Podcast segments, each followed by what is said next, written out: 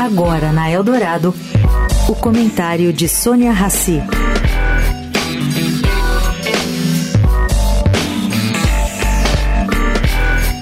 Pois é, gente. Briga entre as montadoras sócias da Anfávia estão deixando brechas para que os concorrentes chineses recém-chegados no país entrem competindo de maneira bastante forte.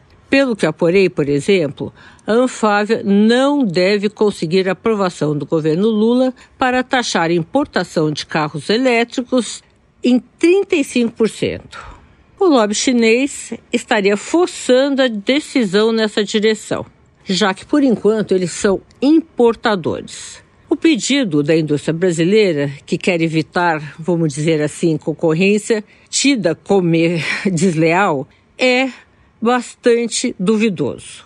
A BYD, empresa montadora chinesa, por exemplo, está vendendo em território brasileiro o carro elétrico mais simples que produzem por pouco mais de 100 mil reais. Tudo bem, esse preço causa preocupação. Imaginem quando a BID começar a produzir seus carros no Brasil em fábrica recentemente comprada na Bahia, mais precisamente em Camaçari. Vai ser uma guerra. Guerra essa que só beneficia o consumidor.